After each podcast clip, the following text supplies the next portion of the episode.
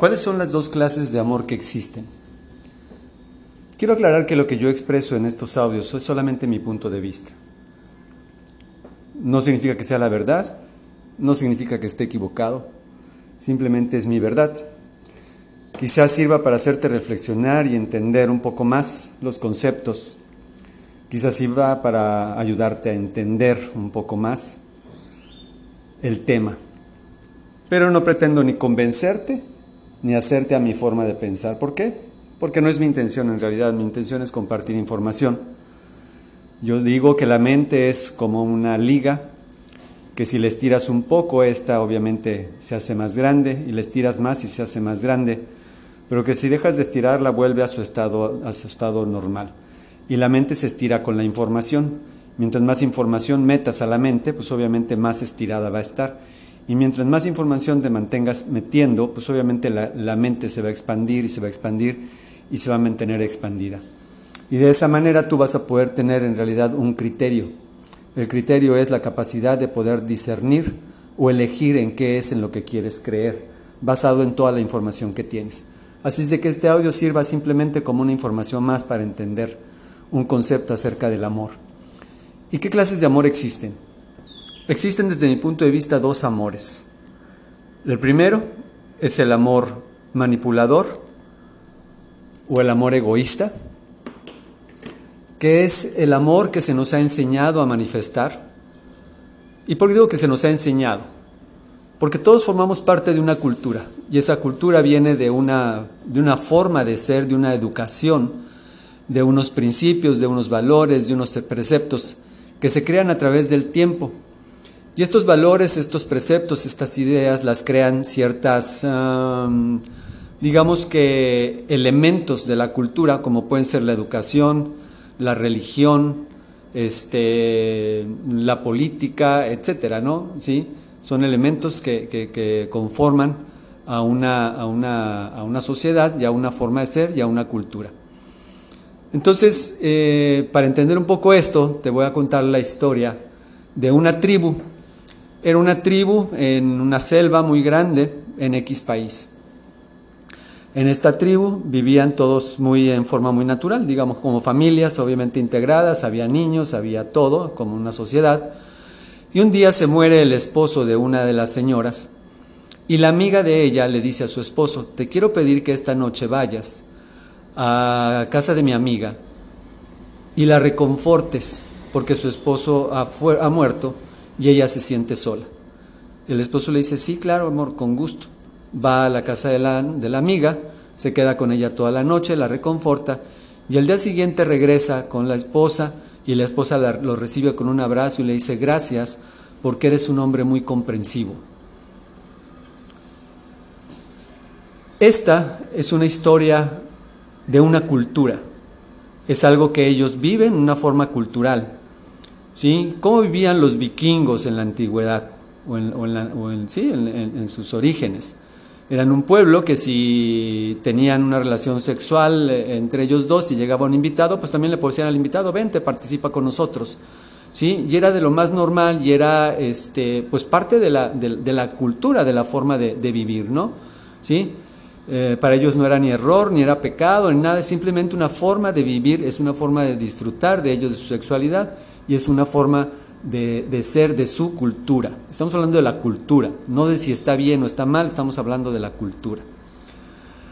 Y en la mayoría de las sociedades se nos enseña que el amor, que, el amor verdadero es un amor honesto siempre y cuando sea única y exclusivamente dedicado a tu esposa. Estoy hablando de las relaciones sexuales, ¿ok? Estoy, estoy hablando de eso. Pero no nada más se limita a eso, el amor, el amor eh, se nos ha hecho creer que, que es honesto, que, que es le, leal si es dedicado únicamente a una persona, que no puedes tener una relación con ninguna otra mujer o con ningún otro hombre, porque entonces es un pecado y es un error y está mal visto por la sociedad. ¿Y cómo se nos enseña eso? Se nos enseña a base del miedo, a base del castigo, a base del señalamiento, a base del, linchamiento público, en donde si a una mujer se le encuentra teniendo relación con dos hombres, se le castigaba como bruja y se le penalizaba, inclusive podía llegar hasta la muerte en la hoguera o colgada, ¿no? Así es como se crean los dogmas en las religiones. ¿Qué es un dogma? Un dogma es, eh, tú tienes que pensar en esto de esta forma, punto y se acabó. No lo tienes que analizar, no tienes que pensar más allá, no, tú tienes que, pensar de la forma en que yo te digo que pienses, punto y se acabó. Eso es un dogma. Y si piensas en contra de mi dogma, entonces te quemo en la hoguera, ¿sí? O te cuelgo y, te, declaro como bruja.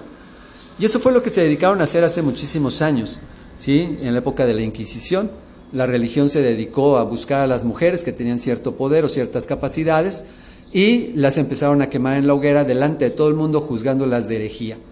Aquellas mujeres que eran felices y bailaban y cantaban, se les culpaba de hechiceras y se, y se empezó a crear el dogma de que si tú tenías ciertos poderes o ciertas capacidades o vivías la vida en forma diferente, entonces eras juzgada, criticada, señalada y finalmente pudieras llegar hasta morir. ¿no? Así es como se crea nuestra cultura. Nuestra cultura se crea a base del, castigo y del, juzgamiento, del juzgar. Entonces, eh, ¿qué hacen con esto? ¿Qué crean con esto? Pues obviamente crean una cultura sometida en donde las mismas mujeres empiezan a señalar a sus congéneres y decir, tú eres una prostituta, te acuestas con uno y te acuestas con otro, y eres una tal por cual, y eres una tal, y la, entre mujeres también se atacan este, fieramente, ¿verdad? ¿Por qué? Pues porque obviamente ellas defienden la cultura, ¿no? Para ellas creen verdaderamente que la cultura es correcta, que esa forma de actuar es lo correcto. Pero en realidad eso fueron dogmas creados para dominar a la mujer, para que la mujer no pudiera desarrollar sus capacidades superiores, mentales, superiores, emocionales, etc. Igual hicieron con el hombre, ¿sí? Entonces se crea el amor manipulador en donde el, amor se dicen que es únicamente para una persona, para una pareja y es por el resto de la vida. ¿Y qué ocurre, qué ocurre en un matrimonio? Por ejemplo, cuando el hombre y la mujer se mantienen atados por el resto de la vida, en un compromiso social, porque es un compromiso social, y ante Dios, ¿no? Porque eso nos dice, ¿no? Ante Dios y ante los hombres, ¿no? Porque lo que Dios ha unido no lo puede separar el hombre, etcétera, etcétera, etcétera, etcétera. ¿Qué ocurre? Todos nosotros somos seres espirituales. ¿Qué significa esto? Que somos espíritus habitando nuestro cuerpo físico. Somos espíritus viniendo a vivir experiencias en este planeta, en este mundo y a través de nuestro cuerpo físico podemos sentir, podemos tocar, podemos paladear, podemos disfrutar la comida, podemos disfrutar los aromas, podemos sentir una caricia, podemos eh, bendecir a alguien con las manos, en fin, podemos a través del cuerpo físico disfrutar las experiencias. También a través del cuerpo físico eh, recibimos dolor y aprendemos del dolor, sentimos el odio, el coraje, todas ese tipo de emociones se sienten en el cuerpo físico se graban en el cuerpo físico y es a través del cuerpo físico que obviamente se viven todo este tipo de experiencias. Entonces, ¿pero qué somos en realidad? ¿Somos el cuerpo físico o somos espíritus habitando el cuerpo físico? Yo definitivamente planteo que somos espíritus habitando el cuerpo físico y que cuando el cuerpo físico ya no sirve por salud o por enfermedad o por accidente y, deja de funcionar, deja de vivir, entonces el ser espiritual continúa viviendo, ¿sí? y vive en las ciudades de la luz. Pero esa es otra historia. Lo importante es entender esto. Si realmente somos seres espirituales, la pregunta es, ¿por qué no se nos permite vivir las experiencias que espiritualmente tenemos que vivir si todas las experiencias son espirituales? Nuevamente, ¿por qué si somos seres espirituales habitando en un cuerpo físico, ¿Por qué no se nos permite vivir las experiencias que espiritualmente tenemos que vivir? ¿Sí? Si es a través del espíritu, a través del cuerpo físico que se aprenden las experiencias. Porque el espíritu sin el cuerpo físico no aprende. Aprende a través del cuerpo físico. Entonces la pregunta es, ¿por qué no se nos permite vivir y experimentar las experiencias que espiritualmente nos enriquezcan? Pues precisamente por eso porque querían que creyéramos que no somos espíritus, que somos el cuerpo físico, y que cuando uno se muere o se va al infierno o se va al cielo, siempre y cuando creas en tal camino espiritual, en tal religión, en tal libro, ¿sí? en tal este, creencia. Si no crees en esa creencia, entonces no te vas al cielo, pero sí te vas al infierno. Entonces todo eso lo utilizaban para manipular la mente, para que creyeras que eso es la verdad. ¿Sí? Nuevamente te repito, no me creas, ¿ok? Simplemente es una información, analízala. Si te gusta y la quieres tomar, adóptala y si no, simplemente déjala pasar y ya está. Esto es nada más un cuento más en la vida, como muchos que te cuentas todos los días. Volviendo entonces al tema. Si somos seres espirituales viviendo experiencias físicas, ¿por qué no se nos permite vivir las experiencias que realmente enriquezcan a nuestros espíritus? Todas las experiencias, todas, absolutamente todas, son experiencias espirituales. Robar a alguien, violar a alguien, matar a alguien, que me violen, que me maten, que me, que me humillen, que me golpeen, que me maltraten, que me amen, ¿sí? Que me hagan sentir maravillosamente bien, que aprenda yo acerca del amor y la gratitud, que pueda yo ayudar a los demás, este, que pueda yo ayudar cuando alguien se cae, que pueda yo hacer el bien, que pueda yo disfrutar de un mundo maravilloso, que pueda yo expandir mi emoción y mi sentimiento de agradecimiento con la vida a través de ayudar a los demás o de sentir que los demás me ayudan. Todas estas experiencias son experiencias espirituales que, que enriquecen a nuestros espíritus. Entonces, si la experiencia es espiritual, ¿por qué no vivirla? ¿Por qué cuando estás casado ya no puedes vivir ciertas experiencias? Fíjense cómo somos incongruentes los seres humanos. Hablamos del dogma de la religión y de las creencias espirituales. Y nos damos golpes de pecho diciendo, sí, sí, sí, es pecado y es error y es ta, ta, ta, ta, ta, ta, ta, y es todo, ¿no? Pero internamente tenemos un deseo de estar con alguien más, tanto hombres como mujeres, ¿eh? Y vemos a alguien y conocemos a alguien y nos sonríe y le sonreímos y nos sentimos, wow, pero estamos casados y ese estar casado significa tu amor me pertenece y no tienes derecho a voltear a nadie más. ¿Sí? Tanto para el hombre como para la mujer.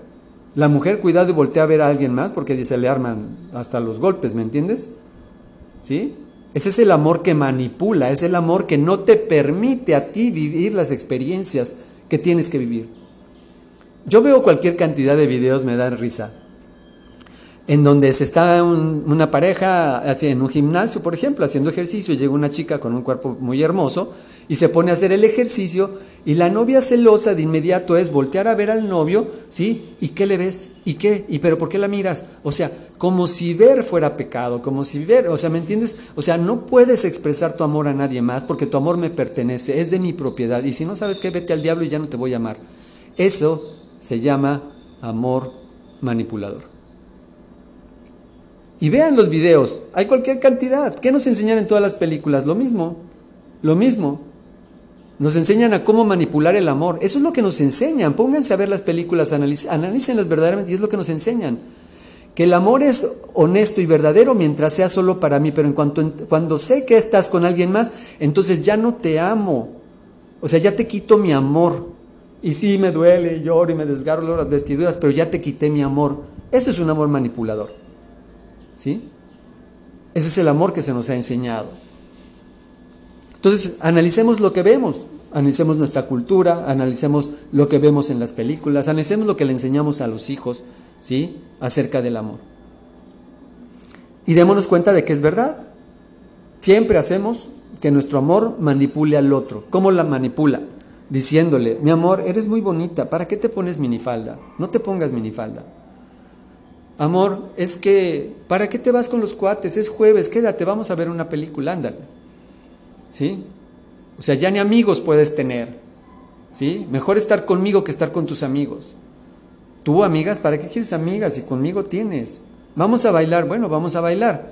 Oye, pero vamos con los amigos y las amigas, pero ¿para qué? Bueno, sí, vamos con ellos, pero no bailes con nadie, baila solamente conmigo porque yo sé bailar y no necesitas bailar con nadie más. Ese es un amor de qué tipo?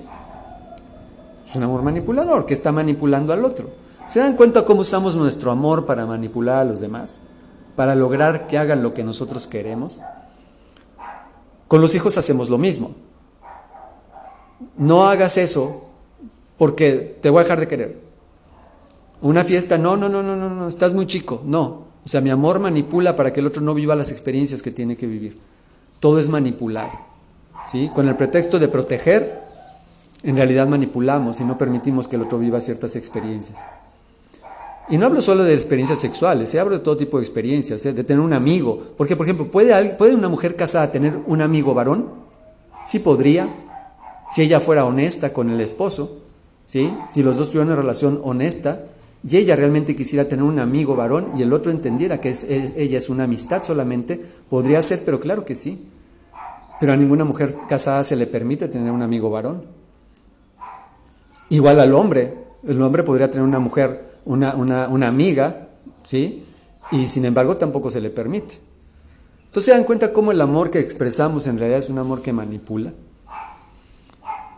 Ahora, este amor tenía como objetivo provocar la dominación del hombre y de la mujer, para que no desarrolláramos ciertas capacidades, ciertas potencialidades. Entonces, eso es el, amor que, bueno, se nos ha enseñado. ¿Cuál es el otro tipo de amor? El otro tipo de amor es el amor incondicional, es el amor que yo llamo el amor honesto, el amor verdadero. Este amor honesto, este amor verdadero se encuentra principalmente dentro de ti. Principalmente dentro de ti. Y es el amor que te tienes a ti mismo. Nunca se nos ha enseñado a amarnos verdaderamente a nosotros. Siempre se nos habla de que debemos amarnos a nosotros mismos y se nos dice, ama a tu prójimo como a ti mismo. Pero fíjate a quién dicen ama primero, ¿eh? ama a tu prójimo como a ti mismo. Pero si no me enseñas a amarme, ¿cómo voy a amar a mi prójimo? ¿Sí? Porque están de acuerdo que todo lo que hacemos los seres humanos lo hacemos porque lo hemos aprendido. Piénsenlo. Todo lo que haces hasta el día de hoy, caminar, andar en bicicleta, leer, hablar, platicar, tener una conversación inteligente. Lo, has aprendido. El ser humano aprende todo lo que hace. Y entonces amar también se aprende a través de los ejemplos de tus padres. Yo conozco matrimonios que jamás delante de la gente se tocan las manos, jamás se dan un beso delante de la gente. Y los hijos aprenden que ese es el amor y que así es como se expresa el amor. Y cuando ellos crecen, a la novia no le toman la mano delante de la familia. En privado sí, sí, pero delante de la familia no. No, se, no le dan un beso, no comparten muchas cosas, ¿sí? En público. Ese es el amor que han aprendido. ¿Está mal? No, no está mal. Es una experiencia espiritual y está bien. Ellos pidieron vivir esa experiencia y eso es lo que están haciendo. Pero se dan cuenta cómo todo lo que hacemos los seres humanos lo hacemos porque lo aprendemos. Si un niño vive en México, pero vive con un matrimonio que habla japonés, adivinen qué va a hablar el niño, mexicano o japonés.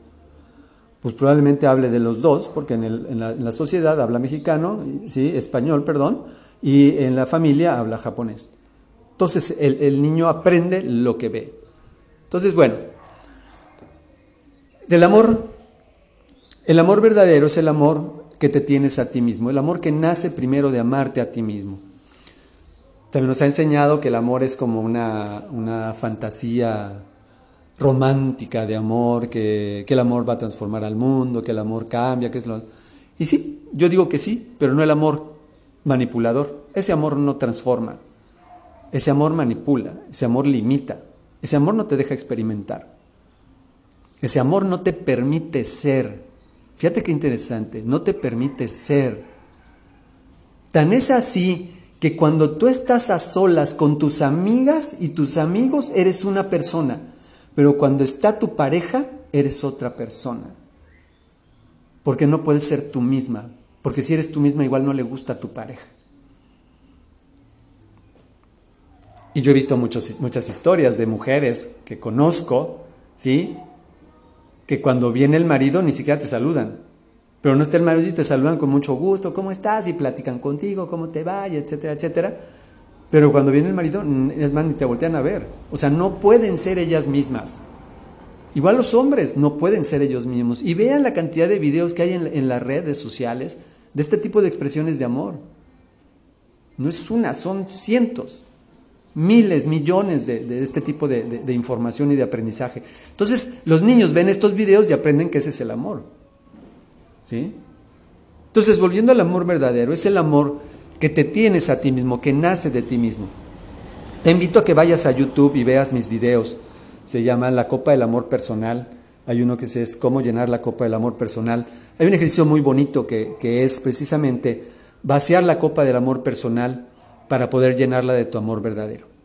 Este amor verdadero es cuando te amas verdaderamente a ti mismo, cuando te entregas a ti ese amor hermoso que tienes ahí guardado, que ha estado guardado dentro de ti durante toda tu vida, pero que no sabías que lo tenías, porque no sabías, porque nunca nadie te había enseñado a encontrarlo.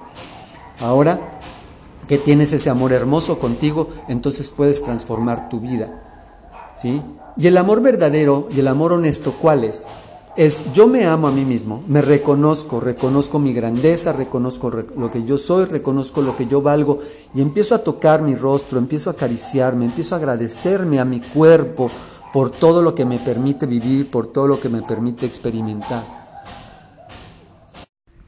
Y entonces el amor verdadero es eh, yo me amo, ah, me agradezco, me, acaricio el rostro, acaricio los ojos, le doy las gracias a mi cuerpo, porque en el amor verdadero es me amo verdaderamente yo. Y como yo habito en este cuerpo, ¿sí? Entonces tengo que amar mi cuerpo.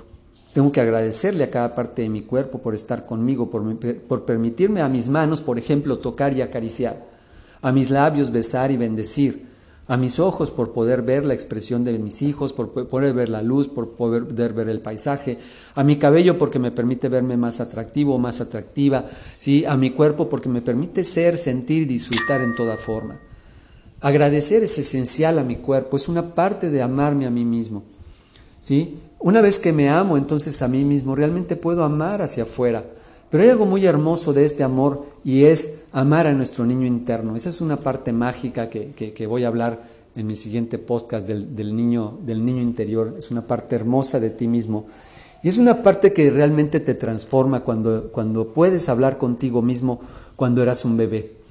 Cuando eras un bebé y tenías a lo mejor tres añitos, cuatro añitos, ¿sí? Y, este, y lo único que querías era jugar y divertirte y ser amado pero recibiste muchos maltratos, muchos abusos y fuiste humillado y estás allá adentro guardado con tantos dolores y tantos resentimientos, ¿sí? que no tienes la manera, no sabes cómo sacarlos. Ve al ejercicio que te digo de la copa del amor personal y haz el ejercicio, regálatelo, durará una hora, una hora y media el ejercicio total, ¿sí? Este, el video por supuesto no es tan largo, pero el ejercicio sí, continúa haciéndolo, ámate a ti mismo. Y entonces una vez que te amas, ¿sí? puedes empezar a expresar un amor honesto y un amor verdadero. ¿Y cuál es el amor honesto y verdadero? El amor honesto y verdadero es entender que tú eres un espíritu habitando un cuerpo físico, que tu esposa es un espíritu habitando un cuerpo físico, que tus hijos son un espíritu habitando en un cuerpo físico, que toda la gente que tú conoces es un, es un espíritu habitando en un cuerpo físico y que la experiencia de vida que están viviendo es la experiencia correcta para ellos que les permite crecer espiritualmente. Porque eso se trata, de crecer espiritualmente. Y cada experiencia, por buena, por mala, o como quiera que la juzgues, porque es el que juzga, juzga como bueno o como malo de acuerdo a tus creencias, ¿sí? Como quiera que la juzgues, esa, esa, esa, esa experiencia es una experiencia buena para esa persona. Si es una persona que se droga, es una experiencia buena para ella.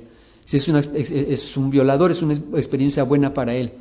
Si es una experiencia de un asaltante, es una experiencia buena para él. ¿Te das cuenta? Si es una persona que ayuda a los animales, es una experiencia buena para ella.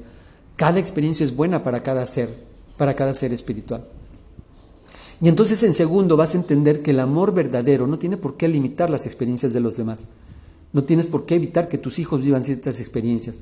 Por supuesto, no se trata de que si tu hijo va a probar la droga, no le digas, oye, yo no estoy de acuerdo. No necesitas probar la droga. ¿Sí? Entiendo que a lo mejor tus amigos lo ocupen, ¿por qué? Porque, porque no los aman lo suficiente. Yo te amo, quiero que entiendas que te amo verdaderamente, que me importas y por eso te lo digo. No te estoy prohibiendo que la pruebes, te estoy diciendo que no estoy de acuerdo porque estos son los efectos y muéstrale cuáles son los efectos de la adicción para que él pueda entender. ¿Sí? Y ya después, hijo, es tu vida. Si la quieres probar, pruébala. O sea, yo te digo que no lo necesitas. Yo, yo, yo la probé, sí, yo la probé. ¿Sí? Y aprendí, sí aprendí y no me gustó. Y por eso te digo, no la necesitas, pero si quieres probarla, pruébala. ¿Qué, ¿Qué estás haciendo? Estás amando verdaderamente, estás permitiendo que el otro viva la experiencia que tenga que vivir. Lo estás apoyando en su crecimiento, porque de eso se trata, apoyar al otro ser para que crezca espiritualmente. Pero ¿cómo Ariel quieres que yo permita que mi esposo tenga sexo con alguien más? El problema es que tú no te amas a ti misma. Ese es el problema verdaderamente. Tu amor es un amor egoísta. Y como no te amas verdaderamente, pues no le permites al otro vivir las experiencias que tenga que vivir. Porque entonces, confígate, como tú no te amas, el valor que tienes es tan poco y, tienes tanto miedo de perder el amor de tu esposo, que qué tal que encuentre a alguien mejor que tú y se te va. Esa es la verdad de por qué no se lo permites. Esa es la verdad de por qué el hombre no permite a la mujer ponerse una minifalda o por qué no le permite este, peinarse o maquillarse o ir a bailar. Porque tiene miedo de perder el amor del otro. ¿Sí? Porque qué tal que encuentre algo mejor. Porque la persona se ama tan poco y cree tan poco en sí misma que obviamente no va a permitir que la otra encuentre a alguien mejor. De eso se trata. ¿Se dan cuenta cómo todo es una cuestión de amor? Entonces la pregunta es, ¿Tú cómo te gustaría vivir? ¿A ti cómo te gustaría vivir? ¿Te gustaría seguir viviendo en el amor manipulador? ¿Te gustaría seguir eh, empezar a expresar el amor honesto y verdadero? Y no me refiero a que tengas que desde de entrada decir, ya amor, ve y experimenta la vida que tienes, ándale, quieres tener sexo con quien sea, ve, anda, te, te permito. No, no es eso, no es eso. Es un proceso de entendimiento y de comprensión, de entender qué está pasando verdaderamente, de entender quién soy verdaderamente. Y entonces en el entendimiento y en el amor verdadero, permitir las experiencias. Pero en el amor verdadero, no es en el amor manipulador, sino en el amor verdadero de te amo y me amo tanto yo, fíjate, me amo tanto yo y estoy tan contenta conmigo misma, que yo en este momento no necesito vivir una experiencia sexual con nadie, ¿eh? no la necesito. Y está bien, ¿eh? Pero si tú quieres y tú tienes esa necesidad, adelante, yo te lo permito. ¿Sí? Pero quiero que sepas una cosa. Si te vas a enamorar de alguien más, te bendigo, ¿sí? Y si encuentras a alguien mejor que yo, es maravilloso porque es una bendición para ti, pero también va a ser una bendición para mí. ¿Sí? Porque yo tengo un amor tan hermoso y tan bello que si te lo pude entregar a ti, créeme, se lo puedo entregar a alguien más. ¿Sí? Y entonces simplemente es una cuestión espiritual. Si tu esposo conoce a alguien con quien siente afinidad y espiritualmente quiere vivir una relación y se tiene que ir de tu lado, es una experiencia espiritual. ¿Cuál es el problema de que vives experiencia? ¿Se tiene que terminar el amor entre tú y tu pareja?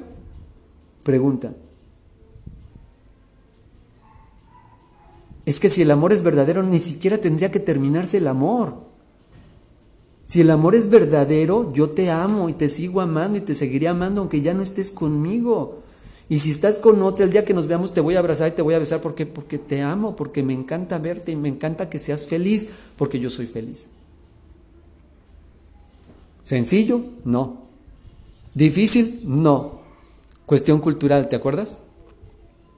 Porque si aprendiéramos en la cultura y enseñáramos a los hijos desde pequeños a vivir en esa clase de expresiones de amor, créeme, nuestra sociedad sería diferente.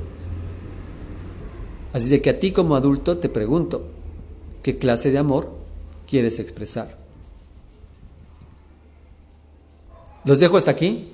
Les bendigo en el nombre del amor más hermoso que yo soy y que tú eres y te deseo que llenes tu copa del amor personal. Vayan a mis videos de YouTube, adquieran mis libros en Amazon, La transformación del universo, el fin de la oscuridad y la dominación Ahí hablo mucho sobre todos estos temas. ¿sí? Una novela basada en hechos de la vida real. Es mi propia experiencia de vida, así es de que ojalá y la leas y la disfrutes y pongas tus comentarios. Te bendigo, que estés bien, hasta luego.